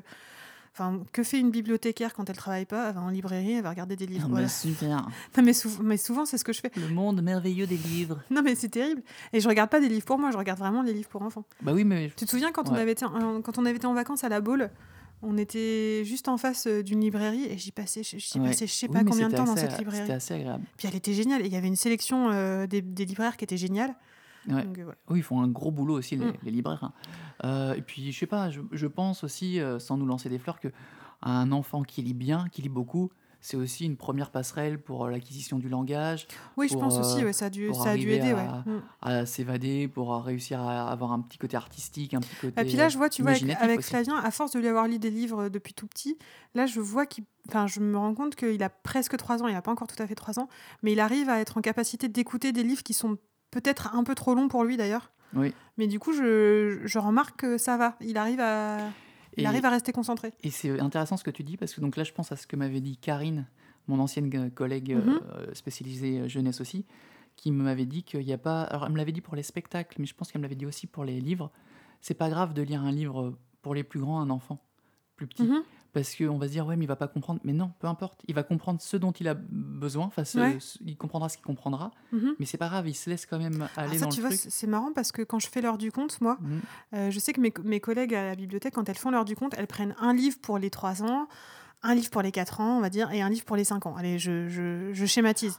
Ouais. Alors que moi, en fait, moi, je fais une sélection par thème. Donc, je, je sais pas, j'aime bien lire des livres par thème. Donc, je sais pas, je choisis euh, le thème du lion ou je sais pas, moi, le thème, enfin, peu importe. Je choisis un thème et en fait, je regarde pas du tout. Je regarde la longueur du livre, mais je regarde pas du Oui, tout l'âge s'il est accessible l'âge- ou pas. enfin l'âge à qui ça s'adresse en fait. Et du coup, euh, je sais que des fois j'ai des tout petits et je leur lis des livres qui sont quand même pour les grands. Et ben les tout petits ils écoutent quand même en fait. Mais bien sûr. Et du coup là, je- ben, c'est pas que je, tu sais, je si, fanfaronne tu un peu. Tu te lances Mais un peu si, des je- fleurs. Je mais- fanfaronne un peu, mais tu vois quand je vois mes collègues elles lisent, des- elles lisent des trucs vraiment pour les tout petits petits, euh, bah non, moi, c'est bien euh, aussi voilà, d'avoir des sélections, mais c'est bien, mais bon, moi, je c'est pas mon parti voilà, pris quoi. C'est c'est bête aussi de, de classer des. Enfin, d'empêcher un enfant parce Oui, qu'il est un peu trop puis petit après, tu de- peux, de le, tu histoire. peux le capter autrement. Souvent, moi, cette Mm. histoire-là, en fait, des fois, je m'interromps pour poser des petites questions pour justement capter les petits, Oui. en fait. Puis un enfant, un, un petit enfant, il va peut-être se focaliser sur autre chose, pas forcément sur Oui, l'histoire, voilà. mais sur tel personnage. Bibou, des fois, quand, euh, quand je lui lis des histoires qui sont un peu grandes, il va, il va, il va faire, euh, je sais pas, un- il va se centrer sur un personnage. Il va, tiens, ce, ce personnage, il est, il est de telle couleur et tout. C'est pas grave, peu importe. Tu vois, le plus important, c'est qu'il soit éveillé et qu'il Mm. prenne du plaisir à, à quelque chose, tout Mm. simplement. Ouais. Et puis euh, viendra le temps où il comprendra l'histoire. Même nous, je veux dire, les livres qu'on lisait euh, quand on était jeune, ben maintenant tu les relis maintenant. Tu diras, ah, mais il y avait une deuxième lecture incroyable. Ah et oui, tout. oui, ouais. Il faut laisser aux enfants aussi le plaisir de redécouvrir des choses. D'ailleurs, euh, quand il sera un peu plus grand, Bibou, je pense qu'on peut terminer là-dessus. Il faudra absolument qu'on lui fasse découvrir PEF. Ah oui, oui, PEF, oui. c'est génial. Moi, je, je sais que quand j'étais plus, plus petit, enfin un peu plus vieux que, que Flavien, je lisais tout ce qui était le monstre poilu, le prince de mots tordus, etc. Et PEF, c'est un illustrateur et un écrivain euh, En incroyable. fait, qui joue avec les mots, du coup. il joue avec les mots. Par exemple, le, le Mm. prince de mots tordus, au lieu de mettre un chapeau, il met un château. Voilà, Voilà, c'est les- que, des- c'est que des trucs comme ça, Mais c'est génial parce que pour l'apprentissage de la langue, Mm. il n'y a rien de mieux que d'apprendre la langue qu'en appre- jouant avec, justement. Et même Ouais. le monstre poilu, euh, c'est marrant, c'est Mm. super marrant. Puis du coup, faisons quand même un peu de la pub pour les bibliothèques, parce que les livres jeunesse, ça coûte quand même un peu cher. Oui. Enfin, les albums, ça coûte entre, allez, entre 10 et 16 euros, j'ai envie de dire, à peu près. Mhm. C'est à peu près la moyenne. Donc ça coûte quand même, c'est quand même un budget. Bon, moi, je sais que j'achète vraiment mes coups de- les coups de cœur, vraiment, je me dis, allez, je les achète, tant pis. Mhm. Euh, mais du coup, il faut aller, aller voir en bibliothèque, quoi. Oui, puis souvent, donc, euh, comme voilà. tu disais, les bibliothécaires euh, jeunesse font des super sélections, Oui, voilà. mettent en avant ce qui mérite d'être mis Mm. en avant. Et puis euh, commande, voilà. commande en permanence des nouveautés, donc ça reste, c'est pas, ça reste pas figé, quoi. Il y a toujours Oui. en permanence des nouveautés en bibliothèque. Les livres, le monde merveilleux. Non mais attends, juste, livres. je peux Oui. finir juste parce que il y a une petite fille qui vient à la bibliothèque qui a peut-être 6 ans, Juliette. Et, euh, et cette petite fille, elle me fait trop rire parce qu'elle vient je sais pas combien de fois par semaine. Peut-être euh, parce qu'en fait ses parents sont séparés, donc un coup elle vient avec son père, un coup elle vient avec sa mère, mais elle doit venir, je sais pas, peut-être deux trois fois par semaine et elle Mhm. prend à chaque fois 15 livres. Donc elle vient deux trois fois par génial, semaine ça. prendre 15 livres. Et voilà, enfin moi du coup cette petite fille là, je la, enfin je l'adore parce que puis vraiment elle est contente quoi. Elle, Bah voilà, elle est contente de trouver ses livres et tout. On Non, commence à la connaître maintenant forcément. C'est mais- vraiment une, une chance qu'on a. de- j'espère qu'elle continuera à aimer les livres après en grandissant. Voilà, je sais pas pourquoi je, parle- je pense Non, à cette petite fille là, que- mais voilà. Souvent, euh, c'est un peu l'écueil des, des bibliothèques et des médiathèques. C'est on arrive moins à capter les, les enfants Les vers- ouais. vers Mm. la- l'adolescence. Mais après, ils reviennent quand il faut réviser pour le bac et tout. Il y a toute cette période Ouais. de la petite enfance et de l'enfance lire des livres. Nous-mêmes, hein. enfin moi je lisais pas à cette époque quand j'étais ado. J'allais pas trop en bibliothèque. Bah moi non plus. voilà. Mais voilà, c'est d'autant plus intéressant de- d'habituer Flavien. Bah oui, c'est ça. Puis même le lieu, maintenant, du coup, il est. Ouais, il il aime bien juste, il aime bien aller en juste y aller quoi. Mm. Voilà, on a bien prêché pour notre paroisse. bah écoute, tant qu'à faire. Voilà. Les bibliothèques. Enfin, les livres surtout. La lecture. Lisez, lecture.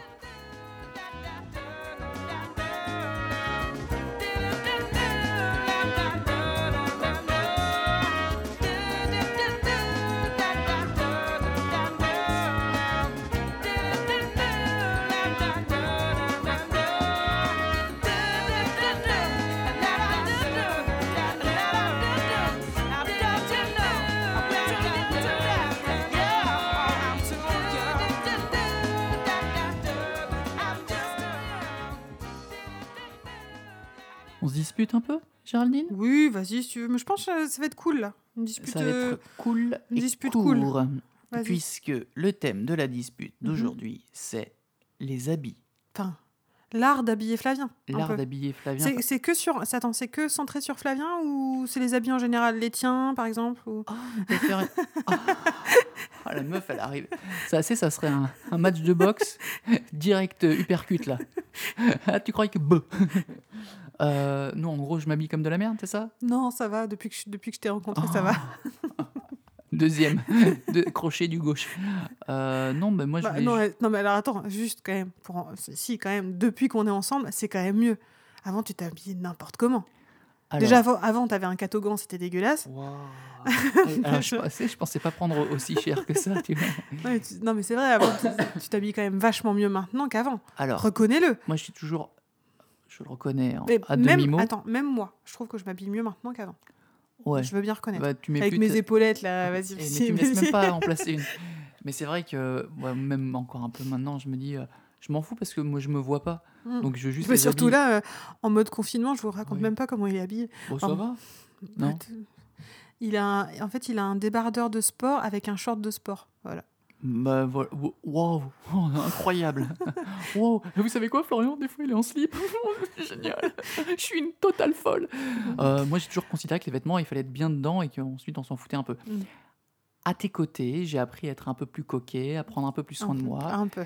Effectivement, quand je met de la regarde des- crème et tout. Quand je regarde des vidéos, tu me fais chier. Quand je regarde des vidéos de moi ou des photos de moi d'avant, je me dis, c'est un petit peu mieux. Même, euh, voilà, euh, je prends un peu plus soin c'est mieux. Visagalement, c'est un peu... Mais de toute façon, les hommes, ça, on se bonifie en vieillissant. De toute façon, ça, Mm. c'est ça, Bah, c'est- ça, connu. hein. Et euh, bon, voilà. Moi, je voulais plutôt parler de- le- du fait d'habiller Flavien. Alors, vas-y. Vas-y. Bah, c'est simple, j'ai pas voix au chapitre. Bah non. Voilà, c'était la dispute. À la semaine prochaine. elle est morte de rire. Vous la verriez, elle est... J'ai pas le droit? Bah non. C'est pas tant. Alors, euh, Charline, tu fais tous les achats de Flavien. J'avoue. Tu choisis tous les trucs. tu reconnais toi-même que si je ne le faisais pas, Flavien n'aurait rien à se mettre. Tu me l'as déjà dit, je Alors, sais pas combien de fois. Tu Autant, m'as dit heureusement oui. que tu es là pour les vêtements, parce que si tu pas là, j'avoue, il aurait pas grand-chose à se mettre sur le dos. Je pense que parce voilà, que tu sais- j'anticipe vachement voilà, autant sur dans- les dans- tailles, tout ouais. ça, ce qu'il lui faut. euh, et c'est un enfant, il grandit, donc il faut toujours anticiper, anticiper sur l'achat des je suis fringues. complètement à la ramasse. Et c'est vrai que toi, tu sais, Et j'en achète pas tant que ça. J'essaye de trouver des trucs. tu te euh, freines pas mal. euh, attends, il a un tiroir de fringues. Oui. Enfin, je sais pas si tu. C'est pas grand chose, un tiroir de Non, mais fringues. c'est vrai qu'il faut, faut avouer que euh, moi, je serais incapable de me dire que cet été, hum, il fera du 28-29, donc je vais plutôt prendre des chaussures. Pour... non, moi, je Il fait quoi comme taille là? Fais du 25. Non, en taille de vêtements.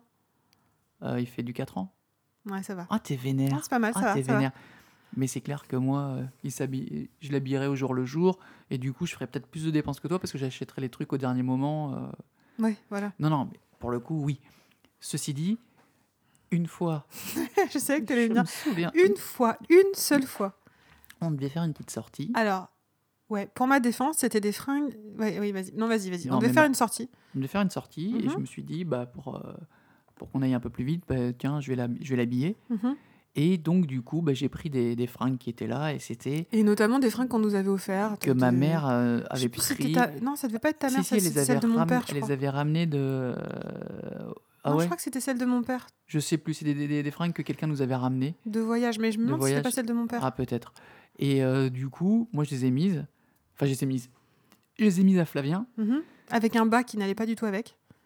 Moi, il avait l'air bien, il s'en foutait, moi aussi.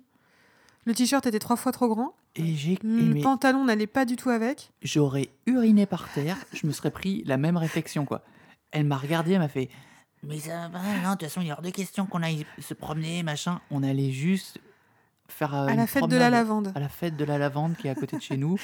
On allait voir personne, on connaissait Oui, moi je voulais prendre mon fils en photo. Ah.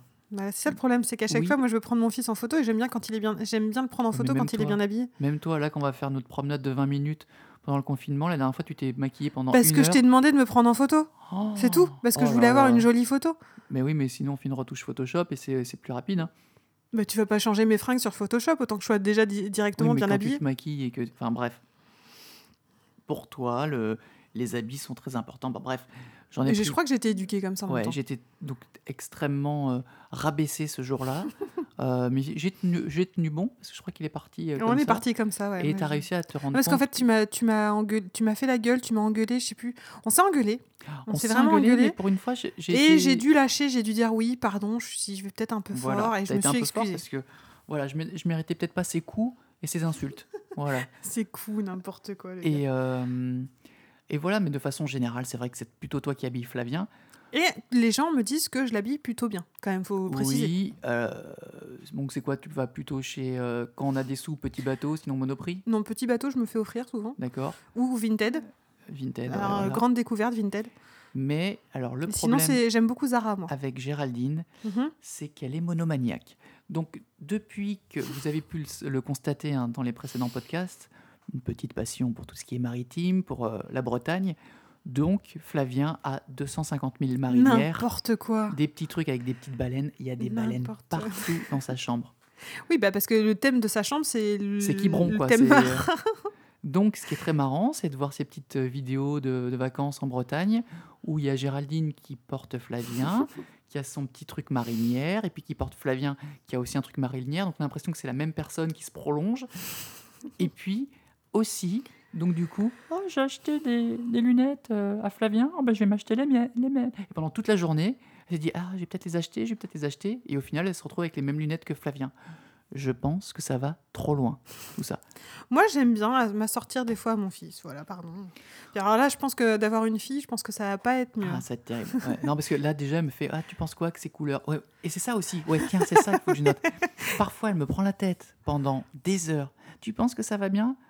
Moi, de base, je m'en fous. Mais j'ai émis un avis quand même pour pas me faire engueuler. Et une fois que j'ai émis un avis, ça marche aussi pour les photos, elle prend mon avis, elle l'inverse. je prends le pense, faire contraire. elle prend le contraire. Donc, de, façon, euh, de, de telle façon que j'ai dû adapter euh, mon avis pour dire l'inverse de ce que je pense et des fois avoir une chance qu'elle prenne l'inverse que je voulais. Donc voilà. Non, mais si, c'est des fois, je, je suis obligé de le faire. Parce que tu, tu es une, une perverse. Non, mais je, je, je reconnais les fringues, j'aime bien, j'aime bien habiller mon fils, je pense que je vais bien aimer habiller ma fille, et voilà. euh, Ouais. J'aime bien choisir. Toi, t'as pas l'air de kiffer plus que ça, Non, habiller. Enfin, voilà, tu t'en fous, tu fous. Mais c'est vrai que des fois, je, mais je me le dis, Mais- finalement, je le fais pas. J'aimerais bien lui acheter un jour un truc un peu geek. Oui, bah, c'est euh, ce que tu dis à chaque fois. un mais tu pyjama R2D2. Non, mais au final, il est bien habillé, notre fils, Ouais. ou pas Attends, notre eh, fils, il est bien oui, habillé il est ou bien pas habillé et, et je lui ai acheté des, des chaussures de sport. Oui. Qu'il recevra demain normalement. Oui, bah voilà, pour aller comme, faire du foot. euh, Pour faire comme papa. Mais pour aller faire du foot. On les Écoute, mettra pas pour aller se promener, on Moi, les je te mettra pour aller faire dire du que foot. tu as gagné cette dispute, mais j'espère que les gens qui nous écoutent ont une petite, un petit sentiment de compassion pour moi quand même. Non, mais c'est bon. Enfin, ça va. Des marinières, des milliers de marinières. non, c'est pas vrai. C'est vrai que j'en achète euh, dans toutes les tailles. voilà. Mais ça lui va bien, il est mignon avec. Mhm. Nothing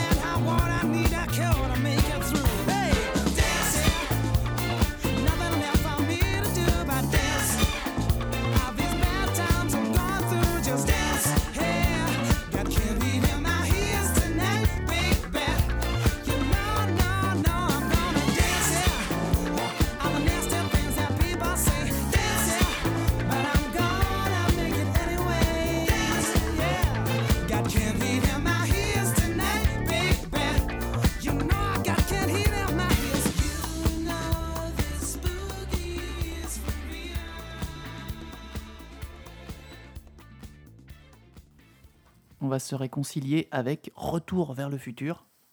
On fait Oui. beaucoup de, de séries de films en ce moment pour les c'était quoi la dernière fois?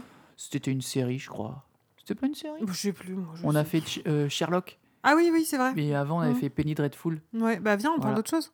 Ok, un truc comme ça, spontanément. euh. on va vous parler donc de Retour vers le futur, qui est un des films qu'on préfère.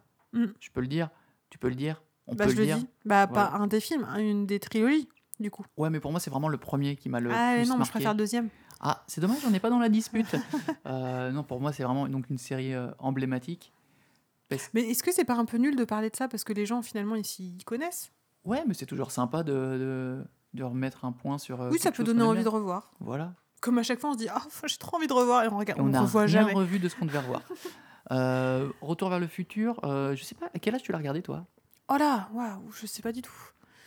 C'est sorti en 83 80, ouais, 84, 85, je dirais. Le Je vais premier vérifier, Vas-y, je vais vérifier. vérifie.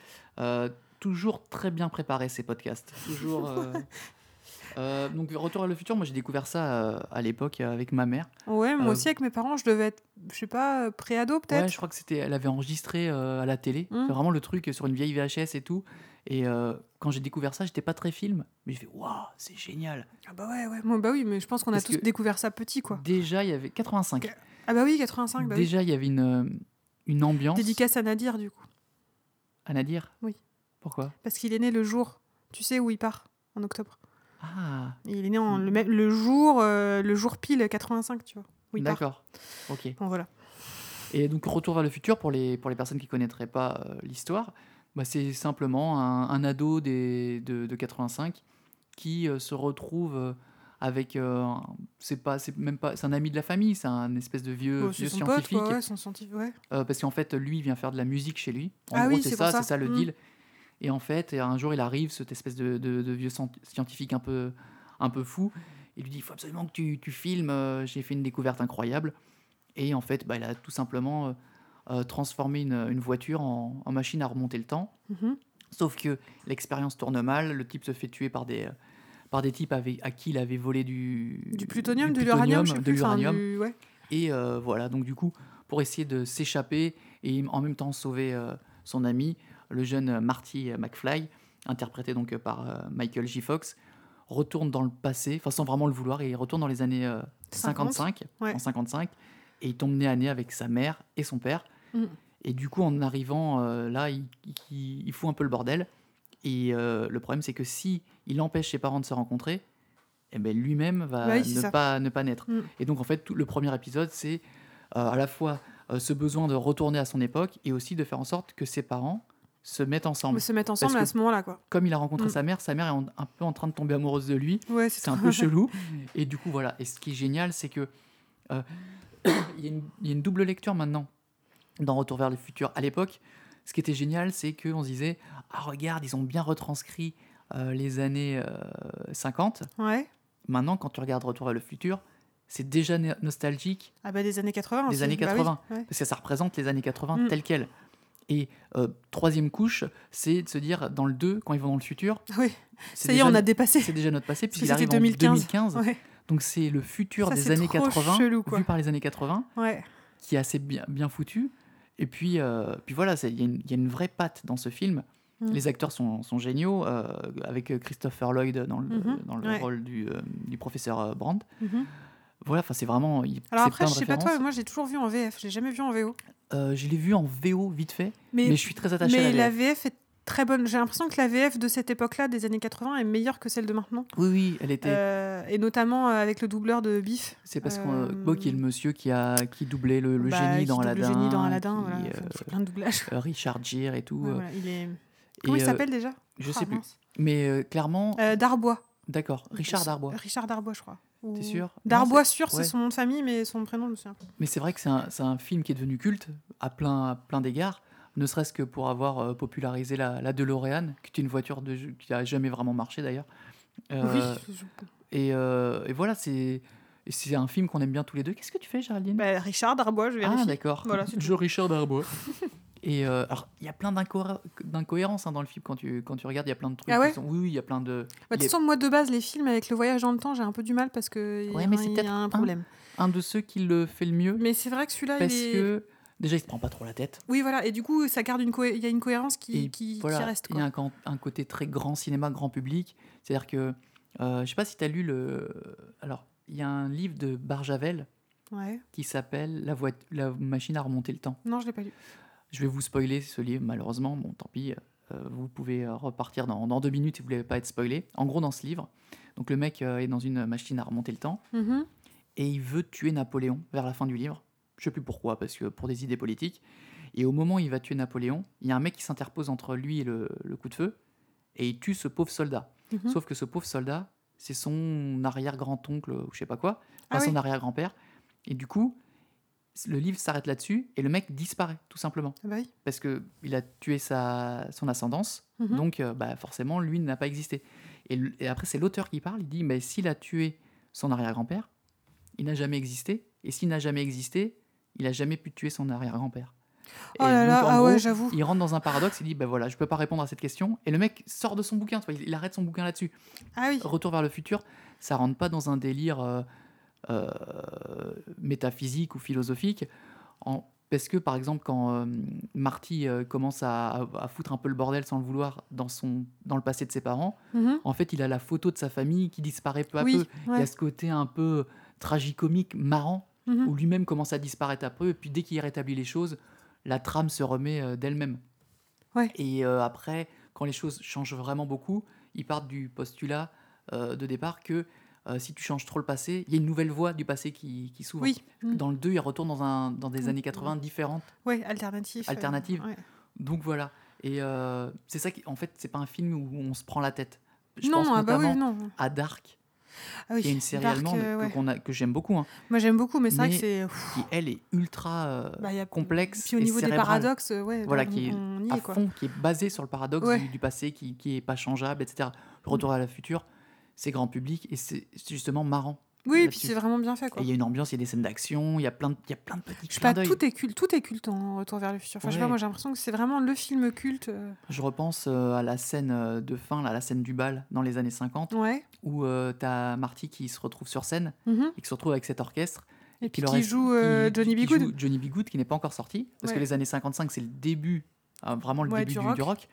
Et, euh, il leur dit bah voilà c'est un petit morceau euh, en... il leur donne la grille d'accords il leur donne quelques, intru- quelques trucs et joue Johnny B. Good Mhm. et là en fait t'as un des musiciens qui peut pas jouer parce qu'il s'est blessé il appelle son frère ou son cousin il fait écoute écoute moi ça c'est génial et euh, le mec s'appelle Marvin euh, Berry et en fait son cousin c'est Chuck Berry Ouais. et c'est ça qui est génial parce que tu te dis ah c'est en fait Chuck Berry il a appris le morceau avec un truc du passé du, Oui, du- du ouais. futur Bah, c'est pareil, C'est marrant, paradoxal, mais bon. plein de petits clins d'œil euh, comme ça. Mm. Euh, voilà, pareil, je me souviens aussi dans le même, 2. là, pour le coup, je trouve que. Excuse-moi, je te coupe. Mais dans la trame du film, c'est un film qui date donc des années 80, je trouve qu'il a pas trop vieilli. Ouais, par non, rapport au rythme. Tu il y a vois, un parce très que. bon rythme, très bonne mise en scène. Parce que des fois, il y a des, vieux films, tu te dis, oh là, au niveau du rythme, c'est, voilà, on n'est plus habitué et du coup, on aime moins. Mais lui, je ne serait-ce que... cette toute première scène du début, qui, euh, qui est un espèce de long travelling dans le bureau du doc, avec Ah ces- oui. toutes ces horloges, Ah, et tous ces, toutes inventions. ce truc euh, de pâté pour chien automatique Ouais. qui, qui donne à manger, euh, mais depuis des, des, des semaines, et tu vois que le Ouais. truc s'amoncelle, c'est super bien foutu. Mm, Et mm. même cette, cette ambiance, quand Marty se réveille, à chaque fois, qui, Ah qui- oui. qui, Mm. qui- qui dort dans des positions incroyables, Mm. et qu'au départ, c'est sa mère qui le réveille, après, c'est sa mère dans le, dans le, dans le passé. Ouais, Nous sommes dans, ce- dans cette bonne vieille année euh, 55. 1955. Bah, Il y a c'est une ambiance particulière qu'il y a dans, dans ce film. Et donc, je voulais juste euh, parler d'une dernière ane- anecdote. Dans le 2, tu as la copine de Marty qui se retrouve avec euh, son, son moi euh, du futur. Oui. Et les deux se voient. Mhm. Et euh, quand elles se voient, elles, se, elles tombent toutes les deux dans les, dans les pommes. Ouais. Et elles disent un truc. Mhm. Et on comprend, moi, je comprenais pas. Et ma mère, je me souviens, Ah, c'est toi qui m'as dit aussi ce que c'était. Moi, j'avais pas compris. la VHS, tellement elle l'avait remis. Et en fait, il y en a une qui dit Moi jeune, moi vieille. Et en fait, elle le disait en même temps, donc c'est difficile à comprendre. Et elle, l'avait, euh, ma mère, je me souviens, elle avait remis le truc. Et quand tu mets une euh, VHS très souvent en arrière euh, au même endroit, ça, ça l'abîme. Ah ouais? Ouais. Donc euh, voilà, c'était la petite anecdote. Mm. Donc euh, Bon, voilà, à voir, à revoir, à voir en DVD, je dirais. Et puis, euh, Voilà. pour l'instant, le Robert Zemeckis euh, Le réalisateur, ouais. refuse de faire un, un 4. Et ça, c'est bien. Et je trouve ça pas mal parce que du coup, ça, permet de garder cette. euh, Ni de reboot, ni rien, je crois qu'il Tu gardes cet imaginaire. Et cette- moi, je trouve ça très bien parce que on, on en a vu des quatre. hein. Voilà, à chaque fois, c'est pourri. Quoi. Indiana Jones, c'est pourri. Et puis, et puis il y avait une série animée, je sais pas si, si tu te souviens, qui était Non, pas ça, mal. pas un dessin ça. animé qui était Non. assez rigolo. Qui, c'était avec les enfants du, du Doc Brandt. D'accord. Jules et Verne. Voilà. Et eux, là, ils avaient. euh, parce que à la fin du, du troisième, la machine à voyager dans le temps a disparu. Bah, Enfin, la, la, DeLorean, mais il en a construit Mais une autre. du coup, il a construit un train Un à voyager dans le temps. Et donc, du coup, dans le dessin animé, il- bah, je sais pas, soit ils ont reconstruit la DeLorean, soit ils ont été la chercher à une autre époque. Ah oui, bah oui. Mais Mm. euh, du coup, euh, ils ont la DeLorean, ils ont le, le train et il leur arrive plein de petites aventures. Ah non, j'ai a- pas connu Il y ça. a ce côté un peu foufou, ils vont au, au temps des dinosaures et tout. Il était pas mal. Le Ah ouais. Il était pas ouf, mais moi j'ai des. Ah, j'ai pas connu du tout. Voilà, Bah, bah, merci pour. le euh, futur. tu, vois, tu vois, tu m'as appris quelque chose. Et voilà, Finalement, tu vois, en parlant d'un truc que tout le monde connaît, tu m'as appris quelque chose. Là, on a un bon feeling. On devrait rester ensemble.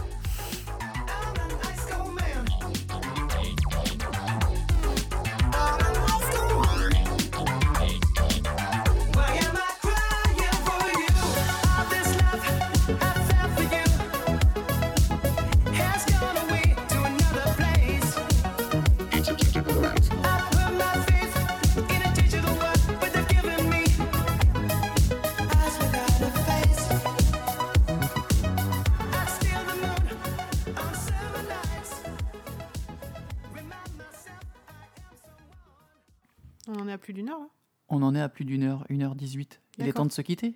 Bah écoute, oui. Hein? Je sais pas. Comme tu veux. Euh, Bah non, on va rester ensemble. Nous, on va rester ensemble, Ah, d'accord, mais on va quitter le podcast. Ah ok, d'accord. Euh, je garde. Je l'ai échappé belle. toi, toi, t'as fait du théâtre. Euh, voilà, bah, on, on se retrouve euh, la semaine prochaine Oui. pour de nouvelles aventures confinées. Peut-être les dernières, enfin la semaine prochaine. Ah, peut-être l'avant-dernière peut-être? On en saura plus Je- cette semaine Ouais, mais pas. T'as entendu ce qui se passait un peu là? Non ben, Le Sénat est contre en fait le déconfinement. Ah bon? Pour plusieurs. euh, je crois que le Sénat est contre le déconfinement, ou en tout cas contre euh, la réouverture des écoles, D'accord. parce que Non mais achevez- achevez-moi non, tout de suite. en hein. même temps, euh, le- les médecins, l'ordre des médecins est pas pour. euh, Oui, mais en même temps, le Covid, il va être là pendant. Ouais, mais on est le seul pays à, à vouloir rouvrir. euh, Les autres disent que ce serait Bah peut-être non, plus en Allemagne, ils ouvrent aussi.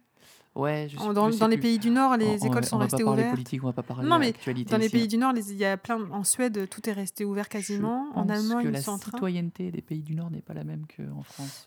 pour respecter les gestes Oui. barrières, Mhm. euh, éduquer les enfants. Ils ont peut-être un peu plus d'avance euh, sur nous. Peut-être. Puis en Allemagne, ils s'en sont mieux sortis parce qu'ils avaient un peu plus de, de lits aussi. Peut-être. Enfin bon, on va pas refaire le monde, on verra bien. Non, mais Hein. moi, de toute façon, je sors. hein. Je... Non, moi, c'est bon, je vais sortir. Ah ouais, d'accord. J'en peux plus, je vais sortir. Va falloir que je sorte, écoute. Bah, de toute façon, je- euh, Voilà, vaut mieux je- que tu attrapes le Covid qu'une dépression. Bah là, Euh, oui, parce que là, franchement. Donc, euh, non, Non, mais, mais, je rigole, mais. euh, faire- on fait attention, de toute façon, on fait notre petite sortie le soir. Comme on dit souvent, on a la chance, voilà, on a la chance de- d'être dans un coin un peu pas paumé, mais on croise personne. Oui, y a pas ça c'est cool. Et puis avec un enfant, faut- moi je le fais courir dans le. bah, avec un en enfant, puis aussi moi. en étant. Moi, j'ai besoin de marcher enceinte, Ah oui. j'avoue, sinon. euh, Vous la verriez. tu enfles de jour en jour. voilà les amis.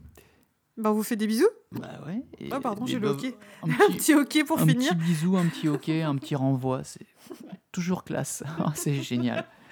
Il est, il est vraiment temps que, temps que- que ça que cette grossesse se termine parce que tu fais souffrir beaucoup de monde. Ouais, bien sûr. Allez, Bisous tout le monde et bon courage. prochaine. Et euh, bon courage chez vous et tout. ciao ciao.